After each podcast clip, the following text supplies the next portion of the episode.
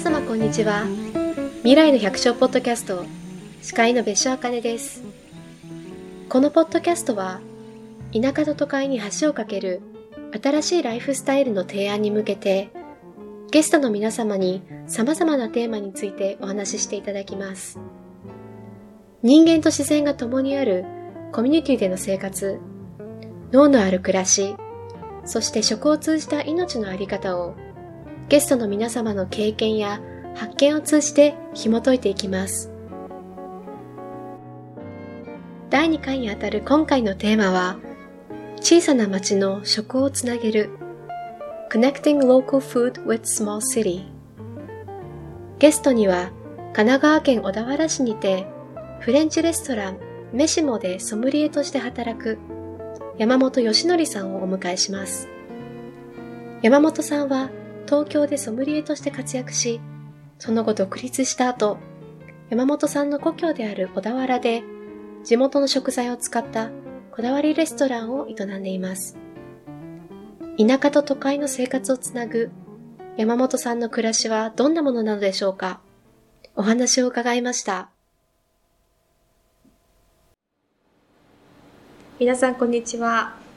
えっと、本日はお話を聞かせていただく山本義則さんに来ていただいています。よろしくお願いします。よろしくお願いします。山本です。山本さんは、えっと、2年前に神奈川県小田原市にご家族と移住した後、小田原市周辺の食材を使ったレストランメシモでソムリエとして働いておられます。でメシモはシェフのくずくぼさんと共同で経営されているということで、本日は山本さんに小田原での暮らしや日々のお仕事などについていろいろとお話をと伺っていこうと思います。どうぞよろしくお願いします。はい、よろしくお願いします。とまず最初にと山本さんにと小田原でのえっと現在の働き方に至ったまでのストーリーをちょっと聞いていきたいなと思っているんですけれども、はい。えっと小田原えっと山本さん小田原生まれということで、いわゆる U ターンをされた方だと思うんですけれども、はい。と幼少期はどういうふうな環境で育っ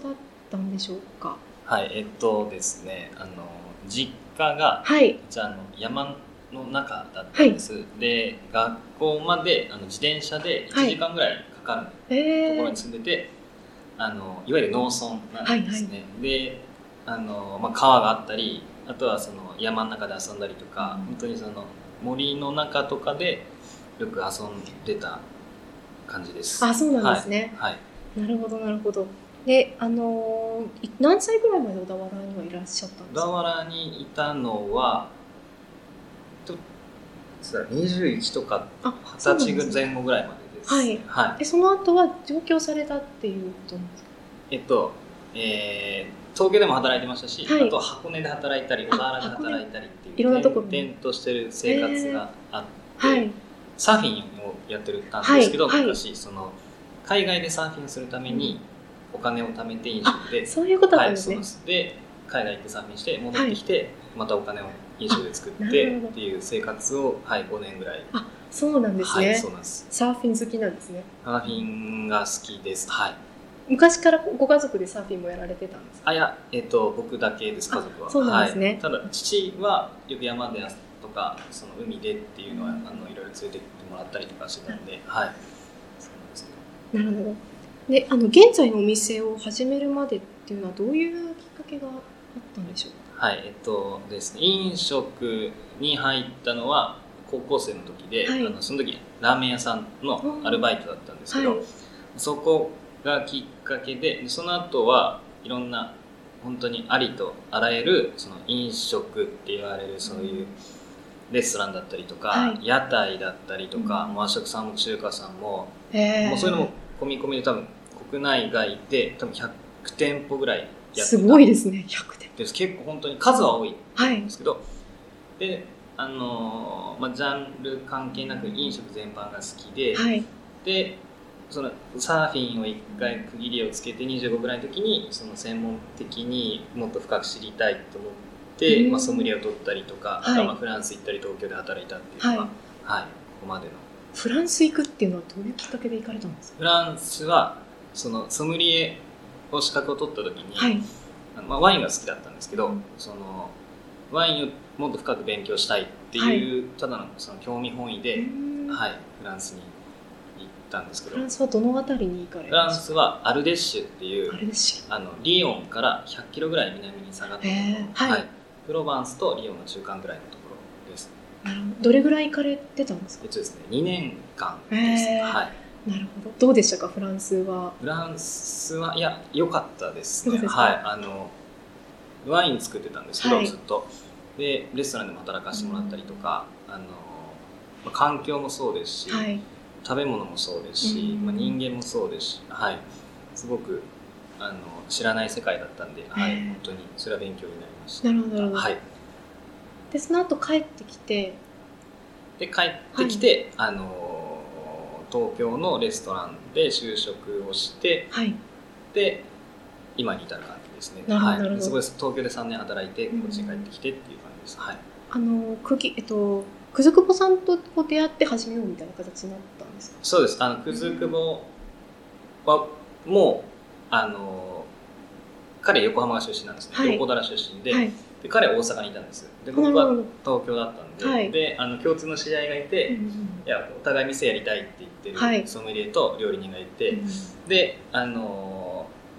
連絡取り合うようになって、うん、で一緒にやろうよみたいな話で。で試食会したりとか物件見たりとかっていうの東京大阪間で。それを1年ぐらい続けて、はい、1年半ぐらいですかね、あそうですか。はい。で、まあ、それがきっかけっていう感じですはいこれはこうなんかいろんな街があると思うんですけどこう、はい、小田原にしようっていうのはどういうふうに決めたんですか？小田原にしたのは、まあ、あのいろんな理由があるんですけど、はい、まあ、メインはやっぱサーフィンが趣味で、はい、その海が近いっていうそのサーフィンができる環境で働きたいっていうのはあったんですけど、あとはその子供が生まれて、あとはその子育てをその自然の中でさせたいとかいう理由で小田原に、はい、そうだったんですね、はい。まあ、あと食材ですよね、はい、食材ですね小田原の食っていうのはこうどういう特徴がありますか？小田原の食の特徴は食の特徴は、ま、農産物も多いですし、あと魚介類も取れるですね、ね、ただ、うん、その群を抜いてこの食材がいいですよっていうのはないんです。あの桑名のハマグリとかそういうのブランドが小田原にはあまりないので、ただその小田原ってすごい歴史が長いんです、はい、だからその昔からそこに住んでた人たちが、そういったものを加工して、あのすごい大切に育ってきた文化みたいなのは例えばかまぼこもそうですし、はいはい、あの発祥はかまぼこだらじゃないんですけど、まあ、その魚を使った練り物だったりとかあと梅干しだったりとか、はい、はい、そあとはまあ昔はいっぱいあったんですけどその醤油作ってる蔵だったり日本酒だったりとかそういうふうにその作ってきた食の文化みたいなのは実はすごい長い気がします、はい、食材に関しては割と普通な気がします。なるほど、はい、こう今の事業を始めるにあたってこう決定的だった出来事みたいなことってありましたか？決定的な出来事は、えーとですねまあ、し特にないんですけど、まあ、強いて言ったらそのくずくぼとの出会いで、はい、お互いの年齢だったりとかそういうのであもうやるなら今しかないよねみたいなそういう感じで、はい。まあ、それがきっかけです。そうだったんですね、はい、なるほど。なんかこうあのレストランがこうメシモっていうお名前で、はい、あのこれはどういうコンセプトというかなんてメシモなんだっていうの結構皆さん疑問に思われると思うんですけど、はい、はい、そうなんです。これ造語なんですけど、はい、フランス語の頭文字で、海と空と山っていう3つのあのワードがあって、はい、メールとシエルとモンターニュ。それの頭文字をたら取ってメシモっていうその小田原のそのランドスケープが、はい、はい、あのお店になるほど、はい、反映できるようなレストランをやりたいっていうのがあったんでそれで、まあ、小田原、まあ、海に近くて山もあって、はい、であのまあ、結構空が抜けてるんですね。確かに。見えるので、はい、なんでそれでメシモってしました。いいですね、はい、なんか空が入ってるのがいいなっていうのを個人的にすごく思いました、はい、なるほど。なんかこうあのレストランでこういろいろ食材を小田原ので作られているっていうのをいろいろ使われてると思うんですけど、はい、こうお客さんにこう自分のディッシュをこう出したりする時ってこうどういうふうなことを伝えたいっていうふうにこうなんか思って思いとかありますか？多分いろいろあると思うんですけど。お客さんへの思いみたいなのはあのお客さんに対していつも考えてるのはなんて言うんでしょうその友達の家に来る感じで来てほしいですね、はい、はい、あのレストランの良し悪しみたいなやつを例えばその点数だったりなんかの物差しで測るような、そういうすごいお店じゃないんです。っていうのもその夏が好きな人がいたら、ね、夏が嫌いな人もいるみたいな感じでその100発100中美味しいものをずっと出し続けるレストランではないですね。その季節に僕らがいいなっていう食材をあのこんなのありますよみたいな形でお出しさせていただいてるので、だからそういう本当に気軽にあのその季節のものを食べに来るレストランってみたいな形で元にもその全力は尽くしてるんですけどそれがその例えば魚が取れない時もあったりとかするんで、はい、台風とかもそうですし、逆に雨が降ったら農作物も、あのまあ、水っぽくなっちゃったりとかっていう、はい、そういういろんな条件が出てくるので、よし悪しが絶対あるんです、うん、そういうのに対してすごく正直にあのやってるつもりではいるんですね、もちろんそうじゃない部分はそうじゃない部分ももちろんあるんですけど、だからそういうことをあのそれも楽しみの一つとしてレストランの、はい、感じで捉えてもらえたら嬉しいなってお客さんには常に思ってます、そうなんですね、はい、なんかこう街の事情を食べるというかなんかそう。だからその結局その本当にその自然の流れがそのお店の中に反映されてるみたいなって言ったらかっこいいですけどそうなんです。本当に魚が取れないから今回肉が多くてとか、普通のその一応フレンチレストランなんですけど、はい。そのまあ、いわゆる前菜からずっとこういろんな流れの中で魚が多かったりとかそれは魚が今すごくいいものがいっぱい取れてるから魚が多くなってるんですっていうそのあの、まあ、いわゆるフランス料理の定番のコースの流れとか違った風なニュアンスで取られる人もいるのでそういう人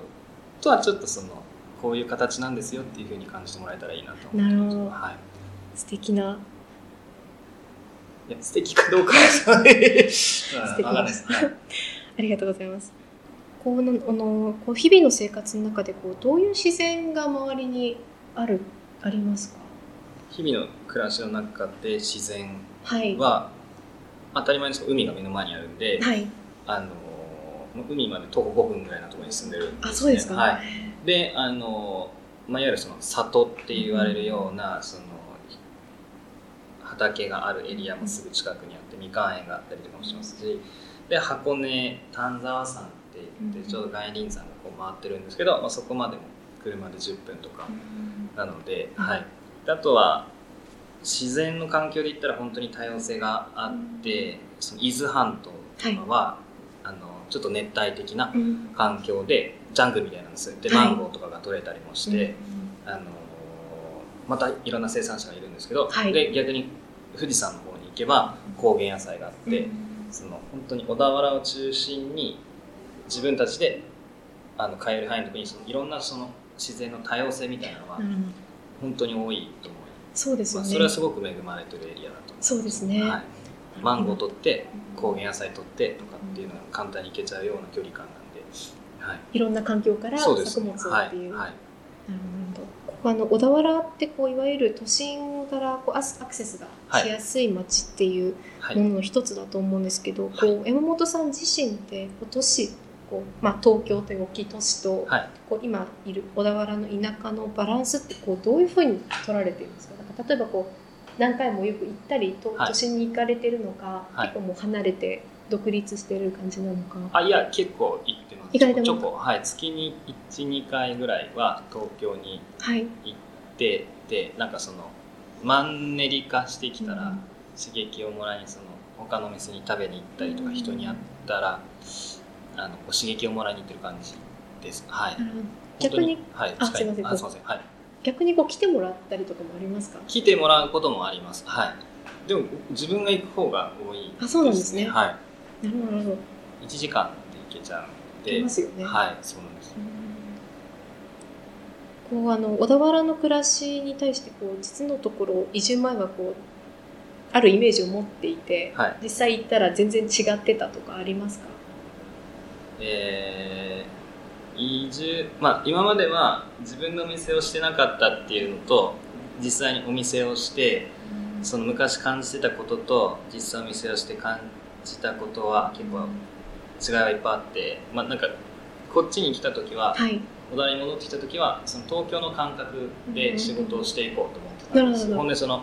いわゆるちょっとオラオラした感じで、うん、あの勢いに任せて、うん、あの仕事をしていこうと思ってたんですけどでもその勢いをそのままこっちでやってると、まあ、結構疲れちゃうんですあそうなんですか、はい。なんで今はもう少しのんびり、はい、やってる感じです。東京ってこうオラオラな感じなんですか？いやあのオラオラな感じというかあの情報量が多いっていうのがあるのであとその他にも飲食店がいっぱいあるので、まあ、みんなモチベーションがある程度高い人たちが遠くに人が集まってくるんでだから自分たちも常にそのモチベーションが上がってくると思うんですよね。でも地方は圧倒的にやっぱ人も少ないですしお店も少ないですしその空回りしてしまう部分っていうのは僕の中で。あそうなんですね。はいそうなんです。なんであのーまあ、緩やかなペースで。なるほど、はい、でそれがマンネリ化したらまた東京に行って吸収してこう帰ってくるみたいな、はい。はい、たまに忘れないようにしようとか。なるほど、はい、なんかお客さんのトーンも多分違いますよねなんかお客さんとは全然違いますね。はい。あの割とリラックスしてる人が多いですね。はい。そうなんです。ありがとうございます。あこれみた。いあのこう小田原の中で、はい、あのこう山本さんがこうお仕事をされていく中でこう、はい、アイデアとか例えばこう、はい、レシピのインスピレーションとかを、こう受けに行く場所とかってありますか？それはあんまり考えたことがなくて特になくてやっぱ今インターネットがあるんで、もう世界中の情報がある。もうどこでも手に入るんでここでそういうのピックアップしてでそれをあの小田原の環境でトレースしてみたりしてやってみたらどうかなとかっていうのを実験的にいろいろやってるので小田原でそういうインスピレーションを受けるっていう場所はあんまりないです。人の方が、はい、人ですか？はい、はい、その木工やってる人とか、はい、あとはその結構ご年配の方とかが、うん、その釣りをよくされてて、はい、鮎釣りなんですけど、その山に入って釣りをしててそこでこの野菜が取れますよとか、あの小田原のここはこうなんですよって教えてもらうことがすごく多くてはい、なんでそういう人からの刺激の方が多いです、そうなんですね、はい、そうです。そういう方ってこう偶然出会い出会ってっていうお客さんで来てくれてとかはい。そうですね。あとは紹介だったりとかもそうですけど、そうか。確かにそうですよね。こうあの逆に、まあ、これもちょっと場所の話になっちゃうかもしれないんですけど、はい、こうあのこうレシピの中でこう朝山菜採りに行かれるっていうことをお伺いしたんですけど、はい、そういうふうにこうあの農園とかに実際に足を運んでいく中でこう自然がこう直接山本さんにこう、与えてくれた気づきみたいなこととかってありますか、料理に対してとか。木はや実際山に入って取ったりしててあの一番、まあ、結構衝撃なのはあのゴミが多いんです。ゴミですか？山に。はい、うん、本当に多くて、まあ、その山にゴミを捨てる人が結構いらっしゃいるっていうのを、まあ、実際入んないとないと分かんなくてで入っていくとどんどん深くいけばいくと結構いろんなゴミが落ちてそうなんそれ例えばそのなんか表向きはすごい綺麗なホテルとか旅館なんですけど、あの例えば裏に入って川に、はい、あの沢に入ったりとかしてあれどんどん歩いていくと人の目がつかないところだとその排水とかそのゴミをそのまま流してたりとかあとはその野生の動物が田畑荒らしてたりとか、うん、そのホテルのゴミを逆に漁りに来ちゃったりとかしてて、はい、なんかそういうのはすごい衝撃で、うん、まあ、気づきって言ったらこれなんか僕らがこれをどうにこうできるようなちょっと問題のスケールじゃないんで。ここは行政がやってもらうしかないなと思うんですけど。逆にそういうなんか現実を目の当たりにする感じがはいしました。確かになんかこう現代の人が山に普通に入っていくってことなかなかないですもんねそうですね。なんかピクニックみたいで最初は楽しかったんですけどでも知れば知るほど本当にゴミが本当にすごいんですよ。はい。結構大きいのバーンと置いてる感じ。大きいのもそうですしあの生活ゴミとかからまあ、本当にやましいってことで山に何があるかわからないっていうあれだと思うんですけど本当にあの見えてる部分だけじゃなくて中に入らないと本当にわからないこともいっぱいあってもちろんその野草とか綺麗なものいっぱいあるんですけどそれと同じようにそのいわゆるゴミを出してそこに隠したりと隠すって言わせてるっていうか、はい、そういうのは結構なんとかなんないかなと思ってます。そうですね、はい、なるほど、はい、そうかそうか。確かに。じゃあちょっとこうあのだだいぶ脳の話にも入っていったのでちょっとこうレストランとの、はい、レストランと畑をつなぐ取り組みをいろいろやられていると思うんですけども、はい、こうあのレストランを通じてこう生産者とどういうふうなんかいろんな関係を築いてきたと思うんですけど、はい、こうどういうふうにこう関係を作り始めたのかっていうことをちょっといろいろ聞いてみたいなと思うんですけど。あまり意図して関係を作ろうとかっていうのは、はい、あんまり意識してなくて、はい、あの知り合いのお店の方が、はい、この先生すごくいいよとかって紹介していただいたりとか、はい、あとはやっぱ気になって調べて、直接アポを取ったりとかっていうので、あのつながりがつながりでどんどん生産者が増えてることは多いんですけど逆にあの自らこうなんか、ね、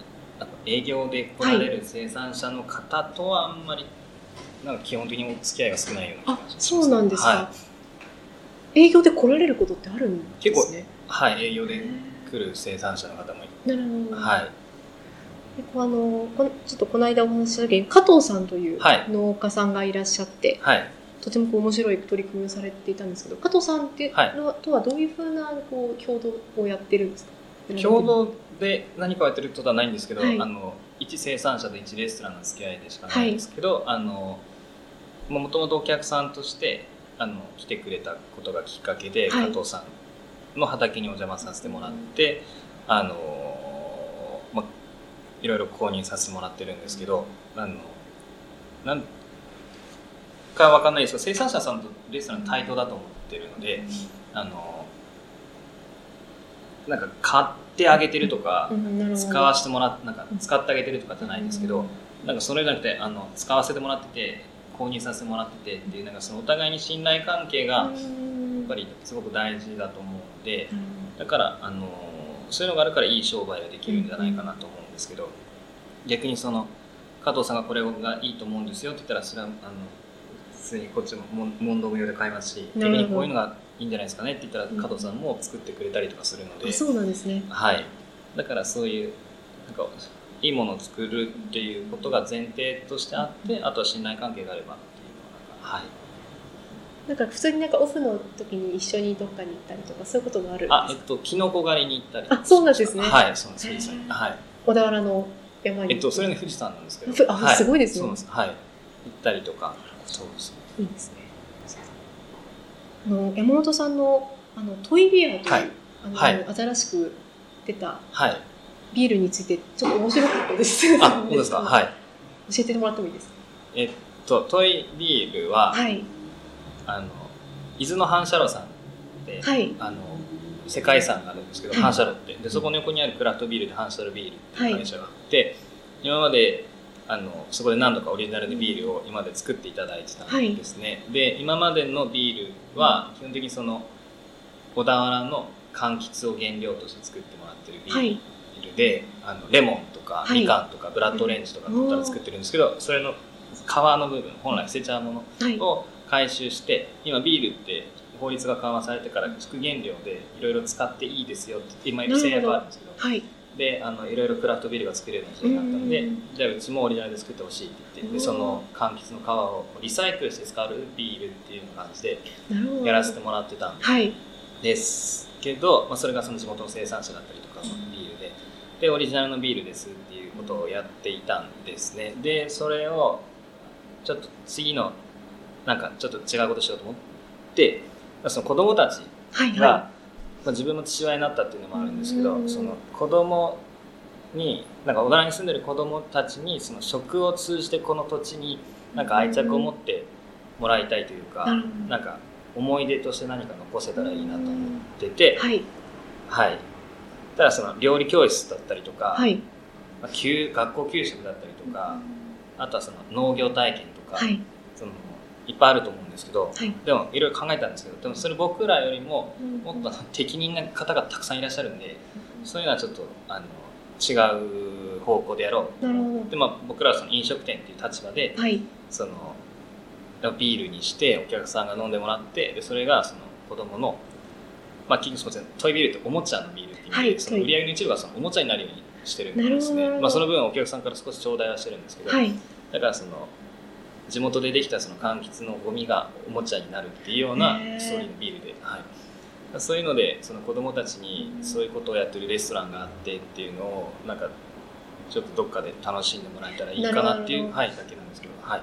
素敵ですよね名前もなんか可愛いというかあそうなんですおもちゃのビールってはい。なるほどありがとうございますあのこのデデザイナーの方が、はい、吉田さんという方が、そうです、はい、お店のこうお店のロゴをデザインしてくれたりあとメニューだったりショップカードだったり、はい、はい、うちの器を作っていただいている方が吉田直次さんというんですけど、はい、その方の奥様で。そういうことなんですね、そうです。ドロワーっていうイラストレーターで線画なんです線でこう、はい、あの抽象画を描く人なんですけど。もしかしてこれもそれこれもそうです。こちらも壁にかかる、あのまあ、ありとあらゆるところで。すごい。はい、もう吉田家には本当にお世話になりっぱなしなんですけど。え吉田さんとどういうきっかけで知られたんですか？吉田さんはそのお店を作るときに、はい、その食材以外じゃなくてその小田原のものをいろいろ取り込もうと思ってるときに、そのあのギャラリーが小田原にあるんですけど、はい、そのギャラリーにツアーの作家さん探してるんですけど、っていうので、なるほど。はい近くにいたら教えてくださいっていうので紹介していただいて、そしたらそれが須走りって御殿場の方なんですけど、はい、はい、で紹介していただいたきっかけでツアーを作ってくれたりでその縁でロゴも作ってくれたりとか。なるほど、はい、お客さんもだいぶ紹介していただいたりっていう。はい。本当になんか小田原のいろんなこうあの専門家じゃないですけど、スペシャリストがこう集まってるようなイメージが。そうですね。はい。本当にいろんなところで。なるほど。ありがとうございます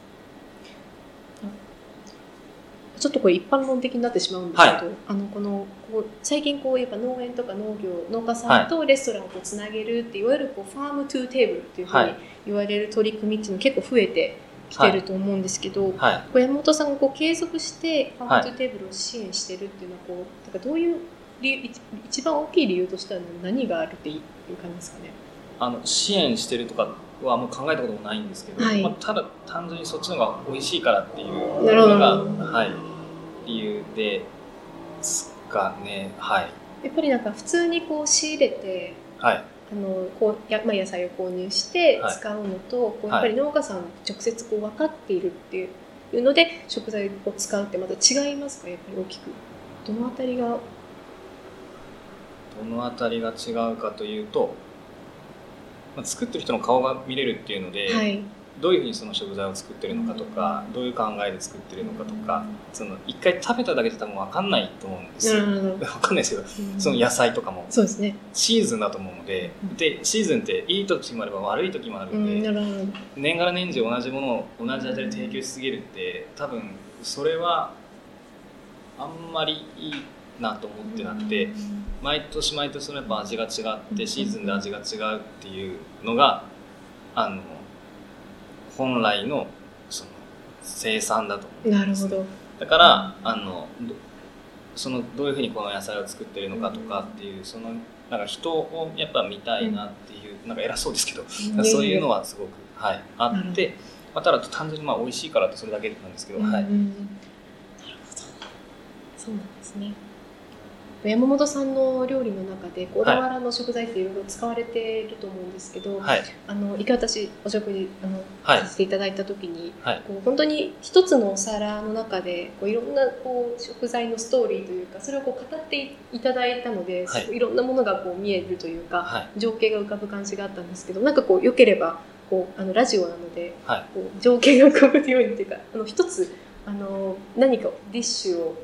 ご紹介いただけますか？ディッシュディッシュですか？今の旬でもいいですけど。ちょっと待ってください。それはですね。えなんだ？ろう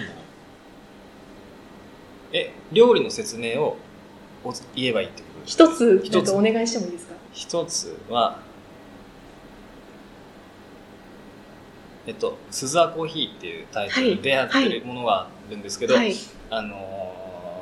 スーザーコーヒーさんって小田原で60年続いてるコーヒーの焙煎所があるんですね、はい、家族経営でやっててすごいですね。その3代今3代目がメインでそのコーヒーを焙煎してるんですけど、そのこの部屋と同じぐらいのその焙煎室にあのこの部屋の半分ぐらいの大きさの焙煎機があるんですすごい大きいですね。あの本当に大きくて、はい、あの今飲んでるコーヒーがそうなんですけど、はい、のコーヒーで、はい、今そのコーヒーの焙煎機って昔日本中にいっぱいあったんですけど今もうそれ使ってるのは彼らしか使ってない。あ、そうなんですか。その焙煎機で焙煎し、うちの豆を焙煎してもらってるんですけど、はい、そのコーヒー豆を使ったお料理で、はい、あのマカロンがあるんです。はい、でマカロンの中にあの伊豆の天城シャモそれも堀江さんっていう方が作ってるシャモのはい。レバーのペーストにしたものを、はい。中に少しコーヒーを加えて、はいでマカロンに挟んで,、はい。でそこにそのスザンさんのコーヒーをかけるんですね、はい。でそうするとそのフォアそのレバーの、まあ、油っぽさだったり香りと、はいはい。マカロンの甘さとそこにそのコーヒーが入ると、うん。そのコーヒーの苦みが、うん。最後こう口の中にこう香りがいっぱい広がるような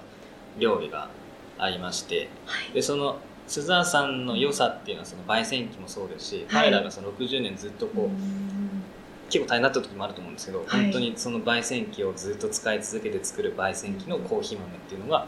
あのーぜひみんなに食べてもらいたい食べて、まあ、飲んでもらってるんですけど、はいはい。まあ、そういうのを感じてもらいたいっていうのでお出ししてる料理があります。めちゃくちゃ美味しそうです。あぜひ、はい、ありがとうございます で、あの、すみません、えっと、 farm to table のお話に戻るんですけど、はいこう、まあ、農家さんとこう一緒に、まあ、あの、作っていく中で、こう、はい新しい、まあ、気づきというか、学びみたいなのっていうのはありましたか？なんかこう、あ、こういうことなんだ、農業じゃないですけど。生産者の方を見て、はい、初めて分かったこととかってありましたか？生産者の、まあ、実際やっぱり生産者の方ってあのみんなそんなにお話が得意な人が多くないと思うんです。はい。あの基本農家さんなんで、だから自分がなんかし知ってるようで知らないことは多分世の中いっぱいあると思うんですけど、うん。その生産者の中では、はい。でも実僕昔そのフランスで働いてる頃に、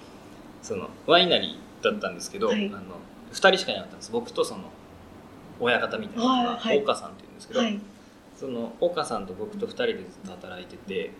フランスにいた時ワイン何も知らなかったんです。本当に知らなくてうん。一応ソムリエの免許を取ったんですけど、はい。ただ取っただけで、はい。ワインの。本当にあのブドウだけでできてるしか知らなかったんですけどと今まで頭で飲んでる感覚だったんです。なるほど。そのワインを、はい。そのこのワインは高いからと。このワインは有名だから、うん。だから美味しいっていう頭で認識して飲んでたんですけどあのフランスに行った時にその自然派ワインの生産者の人だったんですけどその人が。僕その自然派ワインも全く知らなくて、うんあの100通ぐらいランデブーって書いて手紙を書いたんですよ、はい。フランスの生産者の人に、はい。働かせてください。どこでもいいんですって。言って、はい。で唯一受け入れてくれたのが大川さんって人だったんで、大川さんのワインも飲んだことないのにフランスに行って、はい。で働かせてもらってその時に初めて飲んだのがその自然派ワインで。であのそれまではその頭で飲んでたんですけどその初めて飲んだ人に喜びになってそのワインを飲むことがすごい美味しくて、でワインなりの方って醸造家の前にあの生産者なんです。栽培家なんで自分のブドウの畑があるんです、はいであの結局そのいいワインを作るにはいいブドウがなきゃワインができないっていうのが大前提であってだからその畑の中にそのいろんな生産者の人の考え方っていうのがいっぱいあってあの例えば畑の中に生えてる雑草とかあのお花とかはい。ハーブとかを刈り取ってうん。それを乾燥させてでそれであの農薬を作ったりするようになったりとかして錠剤とかあの、はい。ディオディナミとかと近いんですけどでそういうふうにいろんな人の畑の中にいろんな考え方が詰まってるので、うん。だからやっぱり基本的にそのでもそういう人たちって別にそれをあのたくさんこう売りたいと思ってないんですよね。みんながいいものを作りたいっていう前提で、あのいいブドウを作るために。うんで収量が取れなくても、いいワインができればそれでいいっていう。話でうん。やられてたので、うん。あの結局その素材が全てっていう部分だと思うんですよね。だからその年によって全然出来悪しもあったりうん、とかするので。確かに。そういうのは実際に自分が生産者のところで働いてる時にその結構いろんな生産者の人とつながりもできて畑も見させてもらってそういうのはやっぱりあの気づきとしたらやっぱりいいものさえできれば料理も結局いい素材があれば、うん。特に料理人もそんなにする仕事がないんじゃないかなっていうような感覚なので、はい、気づきとしてはやっぱり素材が全て。なるほど。はい、そういうことなんですね。なんか今のこうここでお見せされてて、はい、本当にこの食材っていいなっていうふうに思う小田原の食材ってなんか、まあ、いくつかあると思うんですけど、はい、例えばどういうものですかね今。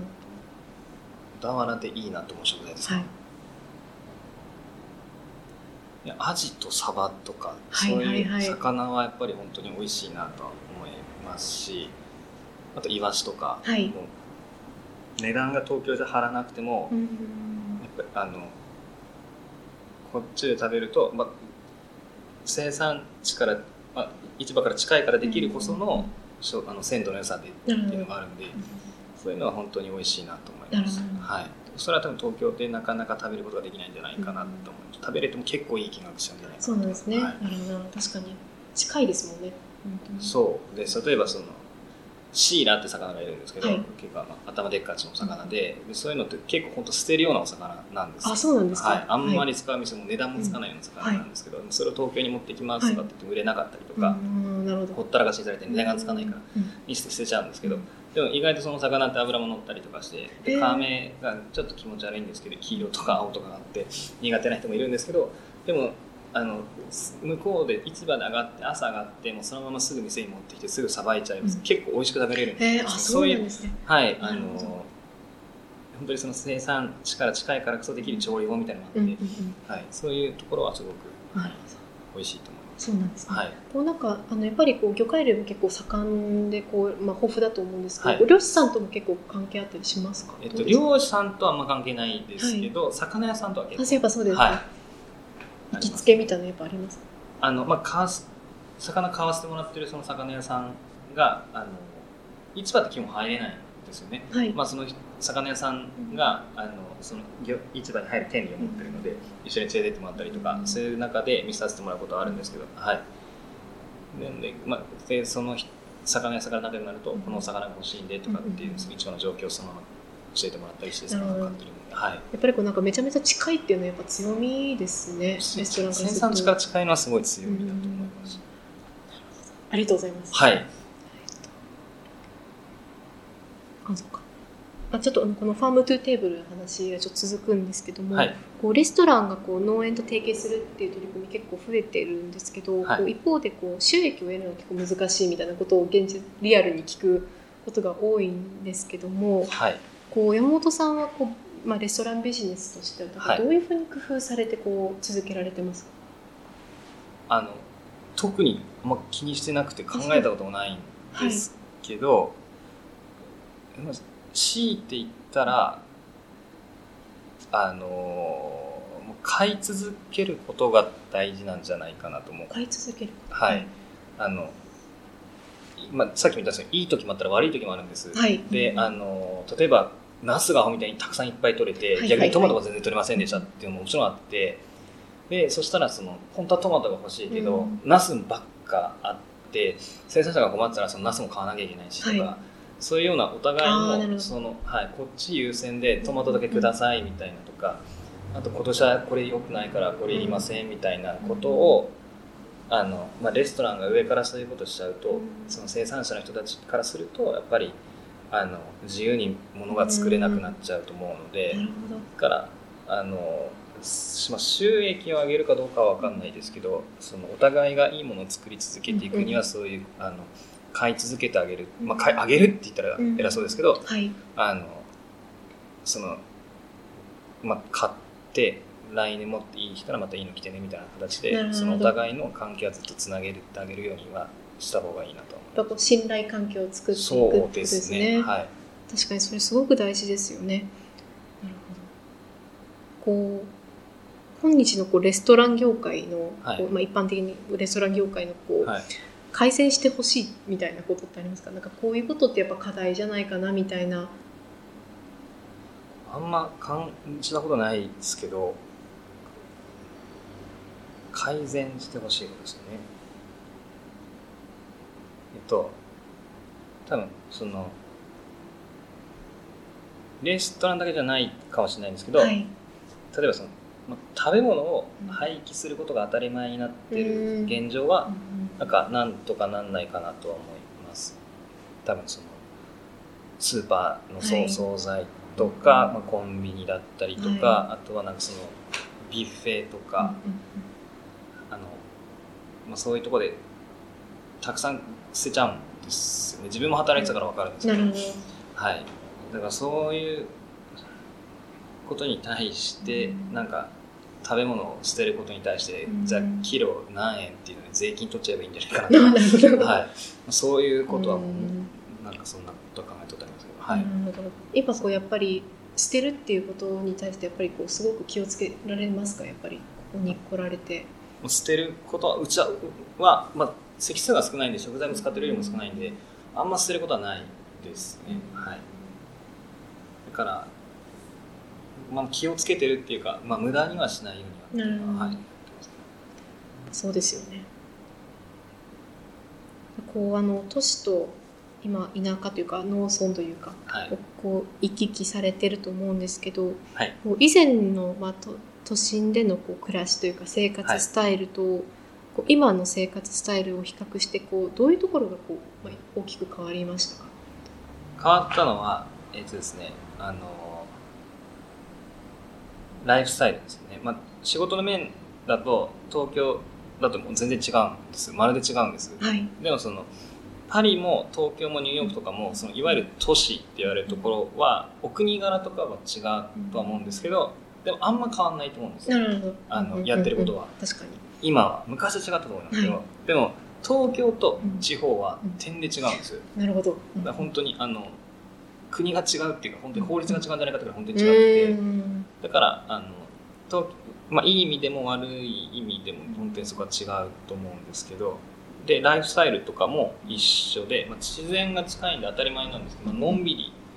はい、暮らせますし、やっぱり今はその子供と一緒に過ごす時間とか、すごく大切にしてますね。なんかどういう時にこうあなんか自然近くにあってよかったなと思いますかこうお子さん一緒に暮らされてる時とかって。まあ、例えばですけどうちの保育園って山の中にあるんですあそうなんです山に近いところに元にあって、はい、であのまあ、いいのか悪いのか分かんないですけど猿とかイノシシがいっぱい来るんです猿もいるんですか？そうなんです本当に。はい。でその案内みたいのがあって、はい、貝山みたいに、うん、あのイノシシが最近出てるんで気をつけてくださいとか猿が出てるんで気をつけてくださいとかっていう、はい、なんか、そういうのがお手紙で回ってきたりとか、はい、あとはまあその自然が近いでも川に行ったりとか、うん、あの普通にダンゴムシ取ったりとか、一緒にとかはい。で田んぼもいっぱいあるんではい、で田んぼに連れてって一緒に田植えしたりとか、はい、で田んぼのその中にいるカエルとか捕まえたりとかなんかそういうので、あのー、遊びに困らないっていうか子供が、はい、確かに。なんかそっちの方が逆に体的にも子供が強くなってる気がします、確かに、こうだから体感しますよねいろんなこと。そうですね。あんまり良くないものも体に入っちゃってるんでしょうけど川の水とか飲んだりとか。はい。泥とかも食べちゃったりもしますけど、はい。なんかそういうのは強くなってる気がします。確かにね、はい、なんかこう逆に以前から変わらず続けてる習慣とかってあったりしますか？続けてるのは、まあ、サーフィンですかね。はい、ね。はいまあ、東京の頃もサーフィンは、まあ、やってたんですけど、まあ、今はその自分たちで仕事してるんで,、でまあ、時間配分とかも自分たち勝手にやってるんで、だから昔よりかはそのサーフィンに使える時間が増えてより集中してやってる、まあ、集中してるというかはいサーフィンってこう行かれる時って一人で行かれるんですか？こうみんなではあと行く感じ？いや一人ですね。でうちのシェフは釣りしてるんで。あそうなんですね。釣り行ったりとか。はい。そうなんです。私サーフィンやったことないんですけど、はい、サーフィンってどういう魅力がありますか？いやどうなんですかね。人それぞれですけどでも基本あんまりみんな長く続かない。あそうなんですか？好きじゃないと、はい、やってみたいって言って何人か一緒にやってますけど、うんはい、やっぱりあの乗れないんでなかなか、確かに。そう言いますよね、はい、であの悔しくて悔しくてやっていくと面白くなっていってっていうので、うん、はい、まあ、なんかある程度反骨心ないとちょっと。そうですね。はい。あ、でもやっぱ気持ちいいですけどね。朝とか海入ってると、はい、はい、そうか。なるほど。でこうあの、まあ、最後になるんですけれども、はい、こうこれを聞いてるオーディエンスの中でこう、はい、まあ、あの本当山本さんのようにこういろんな飲食店とかでご経験を積まれてじゃあちょっと農村とかって自分で仕事を持ってみたいなみたいな、興味を持たれているこう若手のシェフの方とかもいるかなと思われ思ってるんですけど、はい、あのそういう方にこう山本さんはどういうふうなことを伝えたいですか？伝えたい？はい。あんまなんか上から目線みたいになっちゃうんですけど、うん、あのなんかそういうこれから地方でお店をやりたいと思ってる方がいるとしたらあの今今考えてることはそのブレずにあの突き進んでいった方がいいんじゃないかなとブレずに、うん、はい思います。その、まあ、独立するとなると、結構いっぱい悩むことがいっぱいあると思うんです。で、まあ、さっき言ったその東京と違って同じモチベーションを持ってる人も圧倒的に少ないでで地方に行くとその、まあ、同調圧力みたいなのがやっぱあるんで、その周りと足並みを揃えなきゃダメですよみたいな他の先輩方の印象、まあ、否定してるわけじゃないですけど、まあ、そういうことをしていくとどんどんこう楽をするようになっていくんですね。でそうするとその当初の思ってたことからだんだんだんだんずれてきてあれ何しようとしてたんだっけ？みたいな風に時間が経つとたなっちゃうような気がするんで、あの今考えてることとかをぶれずにもっととんがらせて、まああの変わらず悩みながらやっていかれた方がいいんじゃないかなとやっぱりこう山本さんも悩まれた時期とかありました？かもうしょっちゅうです、あそうですか。はい。今はあんまな今もそうですけどオープンしたての頃はやっぱり本当にはい結構。どういうことかとか聞いてもいいですか？どういうことでしょうかね。あの自分まあ結局なんか自分かっこいいでしょみたいな感じで仕事をしてるんです。これいいでしょみたいな。なんかそういう感じ感覚なんですよね、はい、でもそれをじゃあ誰に対してやってるのかとか、あの誰に食べてもらいたいんだとか、そういうことを考えなくて自分たちがやりたいことをただやってて、あれ果たしてこのままでいいのかなとかその周りのレストランとか他の店とはちょっと違ったりとかしてるんで、そういうふうに揃えたりとかした方がいいのかとか、あとは結構いろんな企業からのお話とかもいただいたりとかそのあのいわゆる小田原とかだとその、大きい会社が昔からの会社とかが、はいはいはい、でそういう人たちからいろんなお話をいただいたり一緒にこれやってくれとかっていうお話をいただくんですけど、はい、なんかそのまあいい言い方でするとすごいこう先輩からのアドバイスをいただくことが多くて悪い言い方をすると、まあ、いいように疲れちゃうっていうのがあったりとかするんで、はい、だから結構そういう時にいろんな先輩とかに相談をして、あのいやそれはやめた方がいいよとか言ってくれる人たちがいっぱいいたんで、あの結構いろいろ悩んだんですけど、今も今は割とそういうの少し冷静にものを判断できるようになったんですけど。1年目とかってどうでしたか？戻ってきて1年目って。1年目は1年目はもう本当にずっと考えてました。悩んで本当に。はい。仕事ばっかしてましたね。本当に。何がなくてもお店に来たりとかしましたとりあえず。はい。しいろいろし何が心配か分かんないですけどな来たら安心するじゃないですけど。1年目は大変、まあ、今もあんま変わってないですけど1年は大変ででやっぱりその生産者の人とかつながりとかできたりとかだんだんしていったりとかするとあとお客さんがついてきたりくれたりしたんであのコロナになって心配よりも全然あの昔の方がどっちかって言ったら辛かったです。あそうですか、はい、あんまり今コロナになってとか、まあ、もちろん大変ですけど、あのその開業した時の不安に比べたらまだ全然なんかあそうですか、はい、なるほどな。確かに。なんか軌道に乗せるまでってやっぱり本当に大変。そうですね、まあ、多分皆さんそうなんだと思うんですけど、なんかこうお客さんの中でなんかこれ言ってくれて嬉しかったみたいなのあったりしますか？お客さんの中で嬉しかったのは言われて嬉しかったことはないあの一回ヘマをしてしまって、はい、あのダブルブッキングをしてしまったんですよ。はい、であのうち見ての通りであの入り口からもすぐキッチンはいはい、で、ね、もう目の前すぐ客席なんで、はい、上げた瞬間に満席になっててお客さんが入ってきてあのこれどうすんの？みたいになって、はいはいはい、であの東京から来て新幹線で来ましたということで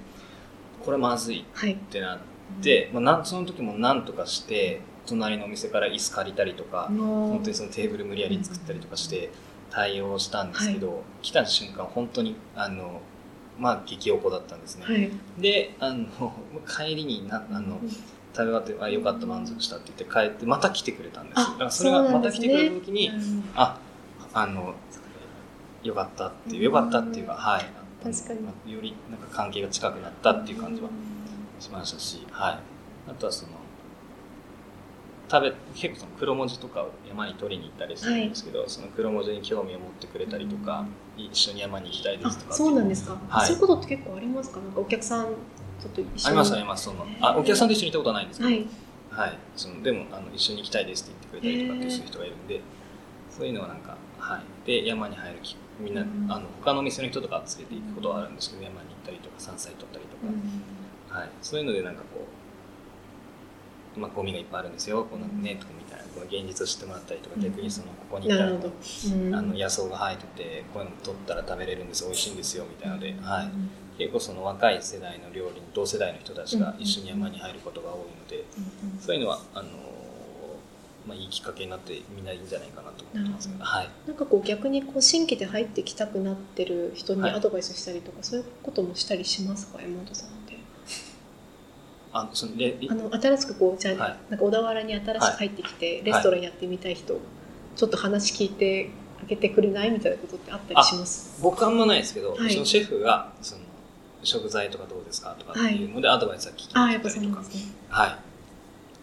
します、あるあともそのノーフラッグってお店があるんですけど小田原に、はい、そこあのお洋服屋さんなんですけど、はい、その人たちはあのすごくうちもよくしてもらってるんですけど、はい、今小田原でお店をや始めて。その人たちも最初うちに来てくれていろいろ話を聞かせてほしいということだったんですけど。ですはい、逆にうちもいろいろ聞かせてもらったり教えてもらったりしててそういうのはすごくいいなんかその関係性みたいなのは出来上がったと思ってます。なんかこうこれからこのここ3年でずっといろんなことをされてきて、はい、いろんな関係でこうネットワークができてきてると思うんですけどなんかこう今後例えば10年の間でこういうふうにしていきたいなみたいなのってあったりしますか？ビジョンというか。ビジョンとしてはまずこのお店をあの安定もっとちゃんと安定させたいっていうのはもちろんあるんですけどあとはその地域にもっとなんか根付いた仕事がしたいっていうのは、根付いた仕事。はい、はい、あの例えばそのゴミ問題もそうですし、なんかそういうのを、まあ、ビーチクリーンじゃないですけど、まあ、山をきれいにしたりとかしながらっていう活動をしたりとか、なんかそういうことで少しでも貢献できればいいかなと思ってますね。それをなんかレストランができたらいいなと。なんか行政がとかっていうことになるとまたちょっと違うと思うので、そういうような形でいろんな他のレストランだったり他の業者と業種の人たちとつながってこの街を良くしていくことができたらなんかなと思いますよね。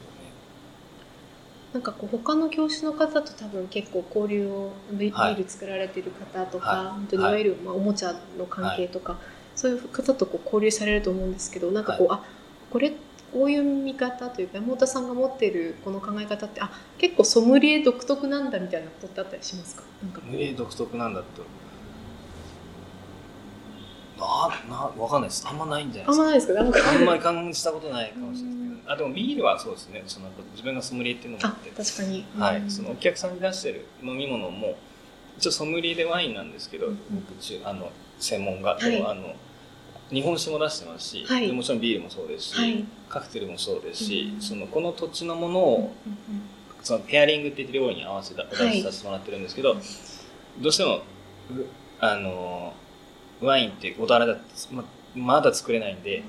だからあの地元のものを飲んでもらうのが地酒だったりとか、はい、そういうビールだったりとかで、はい、そういうふうにはそのソムリエとしてワインじゃなくてその飲み物を選ぶ人みたいな感じでやってますはい。なんかソムリエってすごく魅力的なお仕事っていうかこうあのシェフっていう、はい、あのお仕事もすでにこう食材をコンビネーションを考えてプロデュースしますけど、はい、ソムリエとかある意味こうそれをまた違う角度からこう、はい、あのコンビネーションを考えて作るってすごいなんか面白いですよねすごく。そうですね。はい。あ最後なんですけども、はい、こう山本さんのこう思い描く理想のこう farm to table ですね。あの農園とレストランがつながってるレストランって、なんかどういうものですか？なんかこう理想のものっていうと。理想のものですか、はい、理想の。理想のものですか？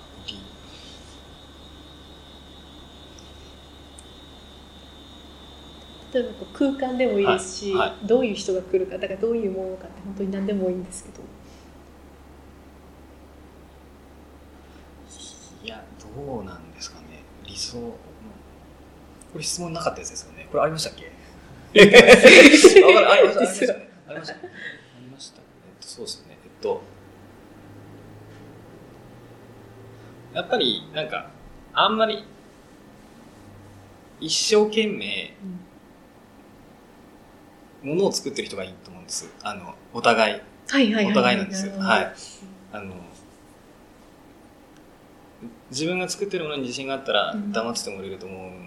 うっていうのがあるんで、なんですか、だから、雰囲気とか考えてないですけど、その、まあ、遠からず近からずみたいな関係が一番いいと思うんですそのなんか、うん farm to table をやってます、うちのレストランみたいな感じで、おしなんかやっ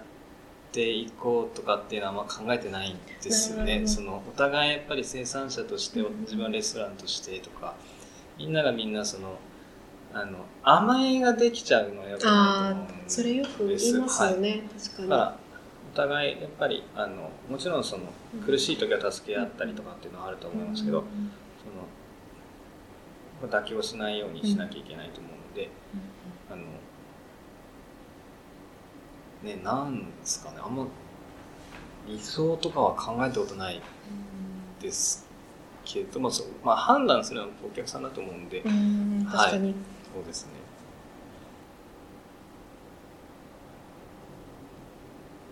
なんかこうさっきあのやっぱりあの山本さんのお話を聞いてると、こうそれぞれの生産者だったり、はい。本当にあのソムリエだったりこうシェフの方だったりって、はい。こうそれぞれがアニメちょっと職人気質であることをちゃんとリスペクトしてるようにやっぱ聞こえるなって私はすごい感じてなんかやっぱそはい。こがこうなのかなっていうのがすごいなんか今今印象にありました。そうですね。あの多分自分がその生産者のワインのところで働いてたからっていうのもあるんですけどね。そこが結構多くてうんあのほとんど営業してなかったんですうちのワインそのあ親方の親方が。はい。へ 親方親方そうですけど、営業が一切しなくて黙っててもワインが出てくるんです。で逆にワインがないんです生産量が少ないからっていうのもあるんですけど。えそうなんです。だからあのそこの働いてたのが結構、あの大変あの結構ベースにあって、本当にいろんなことをしてくれたんです。そのうん畑のこととか、はい。で、まあ、フランス語わかんないなりにもそのついで教えてくれたりとかして、うんだからあの結構本当プロ職人なんだなと、でもそういうのって一切その、ね、ワインって飲むだけだから、うん。結局そのでバンドフランスって書いてあるだけで、うん。あのこれブルゴーニュだですよとかってうんなんとかっていうその営業とか宣伝もなかったんですよ本当にものが好きで買ってくれる人がたくさんいて、あのやってきてたと思うんですけど一切営業してなかったんですよね、うん。でもそれって一番いいんじゃないかなと思って、あのどうしても大きい会社になってワインを作るとなると、うんはいはい。ワインは栽培の担当がいてうん。で醸造の担当がいますと、うん。で栽培はある程度やっぱ収量を上げないとはい。会社が潰れちゃうから、うん。あのブドウをたくさん作らなきゃいけないと、でブドウを作るとなるとやっぱりどうしても農薬を使わなきゃいけないでそうするとあのワインとしてのコストがどんどん薄くなってくる。うん。ん。ですよねで薄くなって考えるんです僕の中では、うん。でそれを醸造で渡すと結局その薄い状態のブドウを使ってワインを作るには、ぱり失敗しちゃいけないからアリウ酸を加えますとか、うん。その培養酵母を使って香りを生み出します。でそうするとどんどんどんどんそのワインの個性っていうのははい。だんだんだんだん薄くなっていっちゃうと思うんです、大量に作ろうと思うと。でもそれは大変で社員がいっぱい抱えてればその人の生活もあるんで大量に作らなきゃいけないと思うんですよ、うん。確かにそれはでしかもそれをやっぱりブランド化してうん。売りにしていかなきゃいけないっていうその側面もあるんで、はい。営業が必要になると思うんですけど、だから本当にうちの場合は2人しかいなくてであのーまあ最悪失敗しちゃってもなんとかなるっていう感じだったんですよね、うんその自分たちの食い物がなくなるぐらいで、まあ、最悪なんとかなるとかっていう話だったんですけど、その従業員がいないんで。だからえあの営業をしてなかったんですよね、その他の部署に比べると。そうする営業するときにやっぱり見てて思ったのは、どうしてもそのブランドイメージだったりとか、どうしてもそこにちょっとこう嘘をついちゃうじゃないですけど、その100年に一度のなんとかみたいななったりとかするんで宣伝しないとってね。宣伝しなきゃいけなくなっちゃうんでそうするとどうしても嘘みたいに聞こえてきちゃうんですよね、多分それはワインだけじゃなくて他の植物もそうだと思うんですよ、あの嘘ついてないものがいるとかっていう部分で生産者のダイレクトな声を